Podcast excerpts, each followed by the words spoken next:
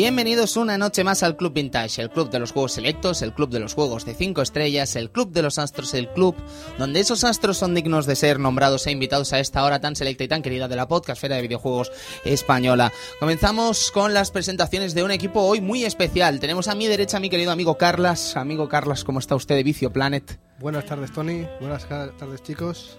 Y tenemos aquí al amigo Funspot a la izquierda. Amigo Funs, ¿cómo estás? Bueno, pues aquí tirando.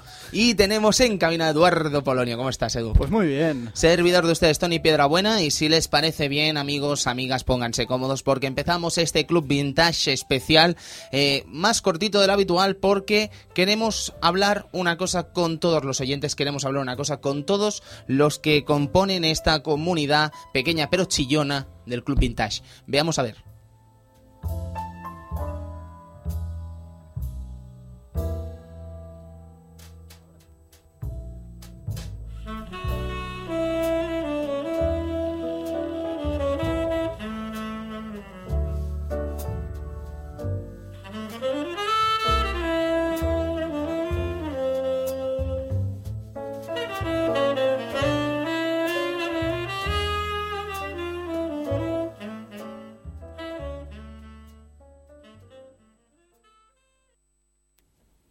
Es un programa especial hasta cierto punto, es un programa, mmm, ¿cómo diría? Un programa que no tenía ni que haberse hecho, pero lo vamos a hacer porque hemos descubierto últimamente navegando por la red de redes, navegando por lo que vendrían a ser los mares que surcan Internet, hemos descubierto en las últimas semanas mucho movimiento, entre comillas, eh, con el tema de las máquinas recreativas en España. Estamos hablando de las máquinas recreativas de tipo A, lo que vendría a ser las máquinas que nos interesan a nosotros, las arcades, sobre todo las de videojuegos, etcétera. Eh, Sabemos perfectamente cómo está en la actualidad el universo arcade en nuestro país. Evidentemente, sabemos que está en un nivel lamentable en muchos sentidos, que los únicos centros recreativos que quedan eh, son de una calidad como mínimo discutible, podríamos decir, con pocas máquinas, precios carísimos, carísimos en el sentido de que jugaron Time Crisis 2 a un euro, aunque se haya normalizado Amigo Funds y aunque usted se lo que me entero como un máquina que es, eso no está bien de precio. Eso no está bien, pero es que el problema ya es, es, es, es terrible que el problema ya no sea pagar este euro por esta partida Time Crisis 2, sino encontrar un sitio en el que esté Uh -huh, Time Crisis claro, 2 claro, a un euro. claro, correcto, pero nos lo paramos a pensar y estamos jugando a Sega Rally 2 todavía a un euro. Quiero decir que es un juego del año 98, si no me equivoco, y lo estoy diciendo un poco a la brava. Eso, eh, las máquinas que todavía conservan el freno de mano. Correcto. Yo he visto, yo he visto ver arrancar un freno de mano de una máquina Sega Rally 2. Sí, sí, sí, sí. ¿Por qué tanto odio? Claro, la gente es un poco estúpida también, ¿no? Pero que quiero decir que estamos jugando a juegos eh, de hace casi 20 años, o que van a cumplir 15 años dentro de muy poco tiempo, eh, a partidas de un euro, que es algo mm, sencillamente de ciencia ficción, ¿vale? Si nos lo paramos a pensar, no tiene ningún sentido. Y si quisiéramos potenciar esas máquinas, así no lo vamos a hacer. Es un negocio que está muerto, reconozcámoslo, es un negocio que es muy difícil que resurja. Pero parece ser que hace un par de años nació una asociación llamada ANEOTA, que vendría a ser una asociación de defensores, o sea, de, de, propios eh, trabajadores de este sector de las máquinas de tipo A. Entonces, lo que ANEOTA está intentando hacer, junto a otra gente que está trabajando en este asunto, es eh, quitar esa, eh, ese impuesto que existe en los distintos en los distintos bares, distintos locales, distintos centros, que tener una máquina recreativa al fin y al cabo cuesta un impuesto. Entonces, si quitásemos ese impuesto en una cosa que ha quedado atrás, probablemente anacrónicamente hablando, no tiene sentido que una máquina recreativa se esté cobrando un impuesto por algo que no es un juego de azar, como podría ser unas máquinas tragaperras habituales, eh, que evidentemente dan muchísimo más beneficio y del que te puedes pagar, permitir pagar lo que sería un impuesto, eh, si quitásemos ese impuesto que se ha quedado atrás en el tiempo, mmm, quizás valdría la pena echar un vistazo a qué podría pasar en este universo arcade, ¿no? Yo no creo que seamos tan optimistas aquí en la mesa como para que alguno piense que puede volver el sistema arcade, con lo que vendría a ser los arcades eh, como los conocíamos hace quizás 10 o 15 años a las eh, calles de Barcelona, en las calles de Madrid y tal, ni mucho menos. Pero sí que es verdad, y creo que estaremos todos de acuerdo, que si se quitara ese impuesto, probablemente volvería de alguna manera algún tipo de negocio con este asunto, amigo Edu. Sí, la verdad es que sería sería interesante, ¿no? El tema de, de, los recreativos, pero es que la cosa no sé cómo, cómo al final acabará, porque tampoco, no sé, no le, no le he visto mucho bombo tampoco que se le haya dado al tema y eso que es un tema bastante importante, ¿eh? Uh -huh. No sé. Es un tema importante y como bien sabemos hay mucha gente que trabaja en este, o trabajaba, mejor dicho, en este mundillo de las máquinas de tipo A, las que vendrían a ser de arcade, y probablemente hubiera habido más vida si se hubiera llevado este tipo de recreativo de una manera u otra en el pasado, ¿no? Es que realmente es un trabajo bastante eh, denso, bastante complicado de hacer. ¿Cómo habría sido si se hubiera llevado este negocio de otra manera, ¿no?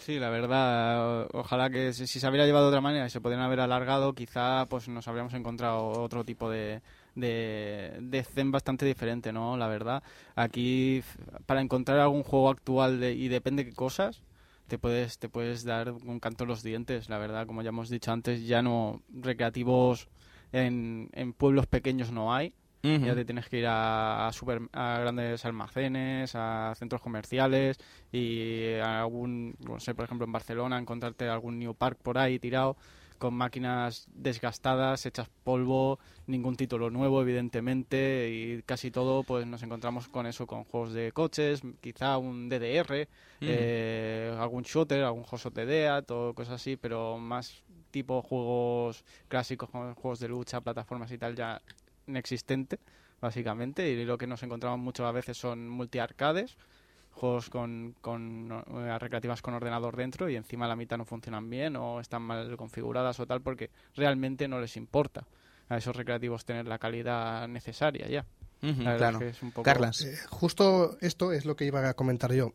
Y es que eh, las únicas, las pocas salas recreativas, si se pueden llamar así, que, que quedan, pues justo precisamente tienen esas máquinas que no tenemos tanta ocasión de jugar en nuestra casa. Por ejemplo, las típicas de, de bailes de Konami, ¿no? Con, con la, con la tabla, ¿no? Con, Claro. con la, con la mesa. O incluso la, la famosa y mítica arcade de Sega, la Jurassic Park, esa grandísima. ¿no? Claro, De- es que eso no lo vas a jugar en tu casa jamás. Claro, no puedo. Es- Entonces es, es lo único que, mm, que consiguen subsistir las pocas y, y creo que incluso igual ni, ni hacen una moneda al día, ¿no? Es una, una pena, pero, pero es así. Bueno, tú para, paraos a pensar, chicos, entra en un New Park, ¿vale? Eh, de cualquier lugar, llámese maquinista, llámese baricentro, llámese donde sea, y quédense allí 20 minutos. Observen. Hay 15 máquinas, 15 muebles, todos ellos carísimos, o que fueron carísimos, mejor dicho, y observen quién juega. Es que no juega ni Blas, es que no juega nadie. Es que son juegos que se han quedado atrás, evidentemente. ¿Qué quiero decir? Que si trajeran juegos nuevos, a lo mejor serviría de algo. No lo creo, ¿eh? No lo creo tampoco, si os soy sincero. Yo creo que este negocio del recreativo está sumamente muerto, ¿vale? O si no está muerto, está muy fiambre, está esperando exhumación, como aquel que dice. Pero yo creo que es normal que Sí. el arcade haya... Es que el arcade, creas que no, es algo del siglo pasado. El arcade tenía una función social casi en nuestra época, ¿no? Claro. Tenía esa función social de reunir a la gente, reunir a los amigos. Tenía la función de enseñarnos lo que nos darían las consolas del mañana, ¿no? Porque antes, Sí. claro, antes en el recreativo teníamos la- el, el puntal gráfico, el puntal técnico teníamos a los colegas, había la competición, había las máquinas espectaculares de disparos, de baile. Fíjate que todo esto ya, ya lo tenemos en casa. Jugar con amigos puedes hacerlo por, por live o por PS Network. Ya sé que no es lo mismo, evidentemente que no es lo mismo, no hay el mismo calor humano, pero las máquinas especiales, bueno, puedes bailar ya en tu casa, ya puedes bailar en tu casa, puedes disparar en tu casa. Se ha perdido un poco todo- la función social que tenía el recreativo de barrio. Yo creo que se ha perdido. Se ha perdido mal, totalmente ¿eh? y creo que no lo supimos valorar en su día. Eh, pues es verdad, no lo supimos No lo valorar. supimos valorar. Pensamos que sería eterno. Exacto. Y, y no, no, no, en absoluto. Eh, mm, yo creo que hay ciertas máquinas que sí que mm, conseguirían competir si alguien tuviese narices un poco para traerlas. Por ejemplo, Tekken Tag Tournament 2 eh, en Japón ya lleva un año en las Mm. salas. O sea, aquí ¿por qué no lo han traído? Porque podrían haberlo hecho, ¿no? Podrían, podrían, Pero pero, claro, mm, yo esto imagino que debe, debe costar un, un dineral a, a- a la propia Namco, ¿no? Como, como un alquiler o tal. Y entonces, claro, nadie se podría permitir el lujo del... No sé, yo no creo que le saliera rentable, por ejemplo, a una empresa como New Park, comprar un cabinet de Tekken Tag Tournament 2, Exacto. un mueble que recordemos no tiene distribuidor, al menos en España. No. Quiero decir, tendrías que buscar eh, otro distribuidor fuera del país para que te trajera la máquina con todo lo que conlleva ello. Eh, ¿Qué quiero decir? Que por muy mm, gente que fuera a jugar, no sacaríamos el rendimiento de esa máquina. ¿Qué quiero decir? Que es muy difícil que pa- costando un euro cada partida la gente se anime a jugar y a jugar como podría ser en Japón. En Japón están a 100 yenes las partidas. Está más cerca de los 50 céntimos que del euro. Pero aquí vamos a tirar siempre del euro. No vamos a tirar de los 50 céntimos. Ahora, ¿sería un acierto los 50 céntimos? Yo creo que sí. Pero es lo que estábamos comentando antes, ¿no? Eh, aunque quisiéramos, sigue siendo muy improbable que esto volviese de alguna u otra manera. En todo caso, tenemos a un compañero, a un buen amigo ya al teléfono, que es nuestro amigo Edu de Factory Arcade, una empresa de Tarrasa que se dedica a restaurar arcades y hacer sus propios muebles para venderlos a posteriormente a distintos clientes que quieran hacerse con uno, como aquí el amigo Carlas, que ya ha comprado su mueble. Amigo Edu, muy buenas tardes, ¿cómo estás? Hola, buenas tardes, ¿qué tal? Muy bien, estábamos comentando esto que hablábamos el otro día sobre arcades en la actualidad en España y evidentemente, Edu, sabemos que vosotros no sois eh, empresarios de lo que vendría a ser máquinas de tipo A, que lo que vosotros estáis haciendo técnicamente son imitaciones de esas máquinas para particulares, por lo tanto, no jugáis en esa liga de impuestos, no jugáis en esa liga de mm, que han, digamos, que ha costado tantos puestos de trabajo a tantísima gente durante los últimos años, pero sí que creemos que como gente que hace máquinas arcade tendréis que tener algún tipo de pensamiento al respecto de esa posibilidad de que se quitaran los eh, distintos tipos de impuestos para las eh, bares, para los locales y tal. Eh, ¿Qué pensáis de este asunto?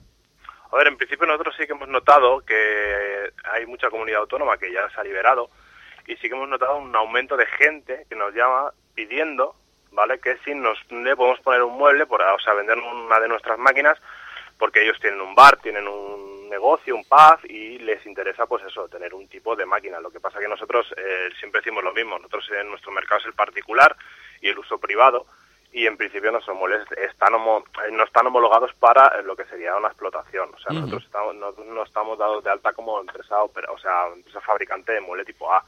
Lo que sí que es verdad que mucha gente sí que nos llama, oye, si me compro un mueble, aquí no hay legislación, nosotros siempre decimos que no. O sea, nosotros en principio nuestro mercado es el particular. Sí que es verdad que ahora mismo, que yo recuerde, si no recuerdo mal, la última empresa que creo que fabricaba máquinas de tipo A, eh, así tipo arcade, con multijuegos, era Bifuca, y no sé si estaban, creo que habían cerrado, creo, ¿eh? es lo que había oído yo por algún que otro foro. Vale. Sería lo habitual, por desgracia. Eh, pero en todo caso, Edu, eh, vosotros eh, habéis notado, quiero decir, desde que abristeis, que la verdad es que no sé la fecha, ¿nos la podrías decir? Bueno, ahora va a ser, nosotros llevamos mucho tiempo trabajando en, o sea, como el tema de recambios y restauraciones, desde, si no recuerdo mal, 2000, 2002, y como Factory Arcade llevamos un añito ahora, Un añito. casi recién cumplido, sí. Pero Edu, eh, lo que te iba a preguntar era eso. A ver, yo entiendo y creo que entendemos todo y supongo que tú también, aunque si crees que no, haznoslo saber, estás invitadísimo a debatir el tema, eh, que el negocio del arcade como tipo A, como máquinas en bares y tal, e incluso salones recreativos, por mucho que se quitaran esos impuestos y se liber- liberalizaran en las distintas comunidades autónomas que pudieran eh, tener esas nuevas máquinas de nuevo en los bares, de nuevo en los locales y tal, el resurgir de las máquinas recreativas es poco menos que utópico. Pero yo te pregunto, amigo Edu, eh, ¿tú has notado que realmente existe mucha gente que echa de menos ese fenómeno y acude a vosotros quizás para tener un sueño de infancia como es tener una máquina en casa? Sí, no, la verdad es que sí, la gente nos llama, cuando nos llama y cuando viene a lo mejor aquí a Tarrasa y ve el showroom que tenemos y tal, pues se le entra un poquito la nostalgia y te dice, es que esto ya no está en los bares, esto ya no se ve. Y también hemos notado mucha gente que hay gente que dice que las estas máquinas que para los niños de ahora pues que no les gustaría porque ahora están pero nosotros en ferias que hemos estado los niños pequeños disfrutan totalmente con los juegos arcade son juegos muy sencillitos y son juegos que yo creo que desde mi punto de vista yo creo que no serían máquinas de extremas recaudaciones vale pero yo creo que serían máquinas que podrían llegar a recaudar. Claro. algo, o sea, y si a, y si a eso le quitas el que no tengas que estar pagando impuestos ni declarando, yo creo que muchas operadoras, eh, ya que tienen que ir al bar, porque en el bar tienen una tragaperras, no Ujú. les cuesta, entre comillas, pues eh, si tienen un arcade. Eh, yo sé, tengo clientes de Castilla, Castilla-La Mancha, me parece, de, no, de Valladolid, que me compran recambios y botones y tal, y nos lo compran a nosotros desde la, desde la tienda online, y sí que es verdad que ellos es lo que dicen, dice, a ver, no recaudan mucho, pero bueno, tampoco nos cuesta nada. Entonces están ahí, y ellos las tienen en bares, y me han dicho que bueno, que la gente sí que le va echando, o sea, no es como antiguamente, porque ahora te puedes bajar por 50 céntimos el Pac-Man al teléfono móvil, pero sí que es verdad que la gente, mucha gente, solo por el hecho de la nostalgia, pues ya echa dinero a la máquina. O vas con tu crío y, hostia, venga, vamos a echar una partida, venga, que te enseño cómo funciona esto. Yo sé que ellos me han dicho que sí que recaudan, ahora, no tampoco sé números ni estadísticas, o sea, pero bueno, claro, si no te cuesta nada y muchos operadores tienen máquinas que las tienen en el almacén, que no las hacen, o sea, que no las, no las tienen, las tienen por no tirarlas, ¿sabes? Básicamente, y, gente que te lo dice, pues mira, le he puesto multijuegos y la tengo allí, en aquel bar. Y como ya tiene su tragaperras y el técnico tiene que ir a hacer la ruta, pues eh, no les cuesta tampoco mucho trabajo, ¿no? Es un... Yo creo que sí, que a ver, que no es que resurjan, resurgir tampoco sería el, la palabra, pero yo creo que sí que se podrían empezar a mover. De nuevo por el mercado. Pues bueno, Edu, eh, muchas gracias por tu llamada y tal, pero yo te invitaría a que hicieras un poco de publicidad de Factory Arcade, ¿no? ¿Cómo podemos acceder a la página? ¿Cómo podemos, qué productos podemos comprar allí? Pues Tú mira, mismo, cuéntanos. nos tenéis en Twitter, en Facebook, Factory Arcade y luego en factoryarcade.com. Tenéis tienda en Tarrasa, tenéis tienda online. Eh, tenemos, bueno, nosotros básicamente lo que hacemos es réplicas, réplicas de máquinas arcade, eh, réplicas con TFT, réplicas con monitor Antarex eh, nuevo para los más nostálgicos. Y bueno, para que pongáis un PC, ahora estamos sacando un nuevo modelo de Bartop que va a ser una pasada porque tenemos ya como 20 o 30 diseños diferentes de laterales en vinilo para que cada uno se pueda personalizar como quiera.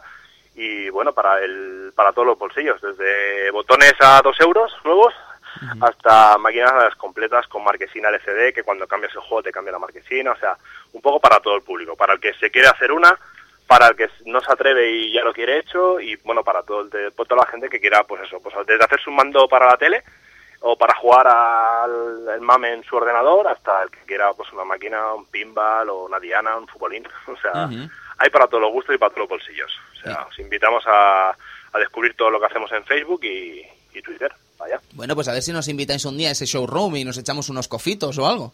Exacto, sin problema.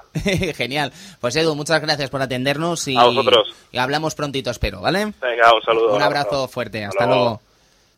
Es curioso, porque evidentemente que nazcan empresas como Factory Arcade, que bien nos ha dicho que llevaba un añito, yo pensaba que incluso llevaba más, eh, perdonad mi, mi ignorancia, pero que nazcan empresas como esta, Funs, yo creo que hasta cierto punto debe haber un negocio aquí. No sé cuán grande es o cuán pequeño es, pero algo debe existir. Ha de haber negocio desde el momento en que la nostalgia vende y está más que demostrado. Está demostrado en el cine, está demostrado en los videojuegos, está demostrado en la música. Eh, fíjate si esto se vende en vinilos en los, en los centros comerciales. Si se venden vinilos en los centros comerciales, ¿cómo no se iban a vender unas máquinas recreativas que, en las que tanto, tanto disfrutamos en nuestra, en nuestra niñez? Yo lo digo de verdad. Yo, es verdad que cuando voy por, bueno, me voy de viaje y encuentro en un bar una recreativa, es que casi que me da igual qué, qué juego sea. Yo juego por el simple hecho de echarlos en la moneda de euro, por desgracia, pero echar el euro y decir, oh, Dios santo, joystick, botones, la pantalla, es maravilloso. La Sí, nostalgia sí, es lo sí, que sí. tiene.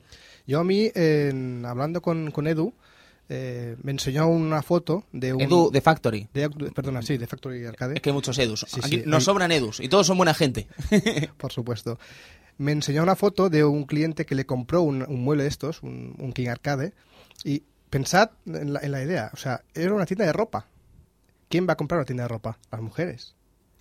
Y Qué bueno. normalmente, ¿quién, la, quién acompaña a las mujeres? Pues las parejas. Claro. ¿Y qué hacemos? Pues mirar, tal, a esperar. Pues esta tienda de ropa compró una máquina precisamente para los novios. Grande. Oye, es brutal. Qué enorme. Es una ¿Sí idea no? maravillosa, ¿eh? Es una ideaca. Es una ideaca, claro. Es que tú para pensar, Carlas, que eso precisamente es una grandísima idea Joder. que antes no se podía permitir ningún de una tienda de ropa. Quiero decir, si tú tienes una tienda de ropa y pones una máquina recreativa, probablemente estés tirando el dinero del impuesto que te están cobrando. Pero si tú liberalizas ese impuesto, hasta van a aparecer, podrían aparecer máquinas recreativas hasta en tiendas de ropa, ¿sabes? Precisamente para que los novios jueguen. ¿Eh? O las novias jueguen también. Quiero decir que, también. que hay tíos que nos compramos mucha ropa también y somos muy pesados, ¿eh? Mi pareja es una cosa extraña. Pero bueno, es que a mí me gusta la ropa, ¿qué queréis que os diga? Pero, no de mujer, de hombre, pero me gusta. De, cambiemos de tema. Que estábamos comentando eso, que vete tú a saber qué podría pasar con el tema de las máquinas recreativas, por supuesto, pero si existe gente como Factory Arcade, probablemente haya negocio aquí. O es lo que yo quiero pensar. Claro, que también reconozco que tengo una visión como muy romántica de este asunto. Yo me quedo con lo que han dicho, lo que nos ha dicho nuestro compañero Edu, que lo he dicho bien claro, dice, oye, que pff, vale, no te vas a hacer millonario con ello, pero fíjate, este bar, ¿no? Que tiene la máquina ahí, bueno, pues va haciendo, va haciendo no le cuesta nada, ya la tiene, la tiene ahí, la va poniendo, oye, y, y además, no sé, otra cosa que yo también pienso sobre el tema de las recreativas, que es un tema que ideó en su día, eh, Nolan Bushnell lo comentó en su día, hace muchos años, en los 80. Nolan Bushnell soñaba con un modelo de recreativa que al final pasó un poco inadvertido, que era un, un modelo de recreativa en el que fuera fácil cambiar el juego en el que, está, que estaba presente. Claro, la- las placas de recreativa Eran placas. eran placas, son caras, Claro. son, son realmente caras. O sea, realmente yo entiendo hasta cierto punto, entiendo hasta cierto punto que las máquinas siempre tengan el mismo juego porque es muy caro cambiar de juego.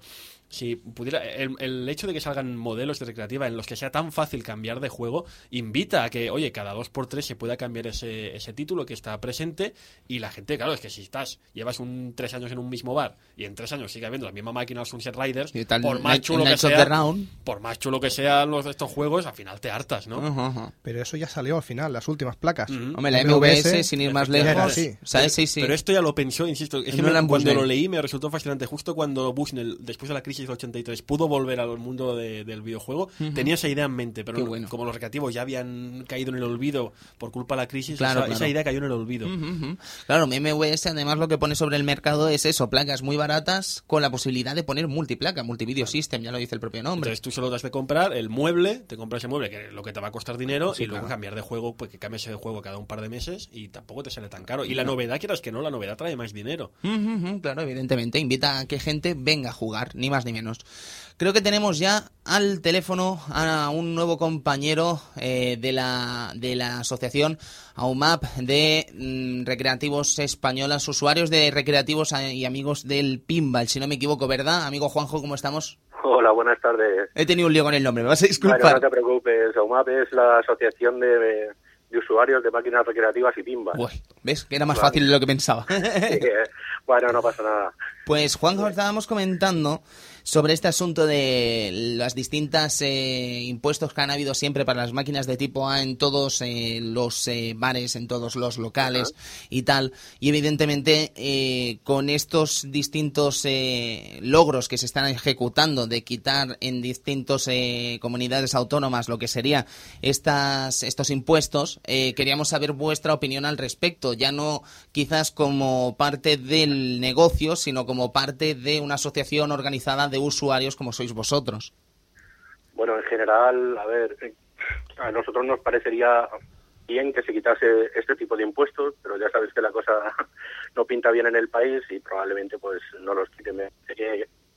La única sí comunidad que yo conozco es Galicia, que no cobra impuestos, pero por ejemplo Cataluña, Madrid, Andalucía y todos estos sí cobran impuestos. Aparte tiene que ser una empresa operadora, o sea, no puedes ser tú mismo quien ponga una máquina y la gestiones tú, sino que tiene que ser a través de una, de una operadora a la que le cobran los impuestos y a nosotros nos parecería estupendo que esto se, vamos, se derogase simplemente porque pues porque aumentaría el número de, máquinas en todos los sitios y todo el mundo disfrutaría, cosa que actualmente pues bueno, pues te encuentras a lo mejor un pinball en algún bar o algo así, pero una máquina de marcianos es, vamos, es prácticamente imposible encontrarla en ningún bar.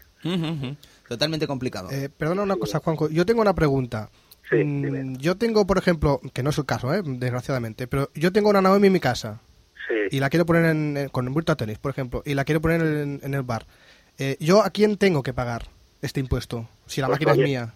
Eh, primeramente tú no puedes, Vale. porque no eres una, porque no eres una empresa operadora.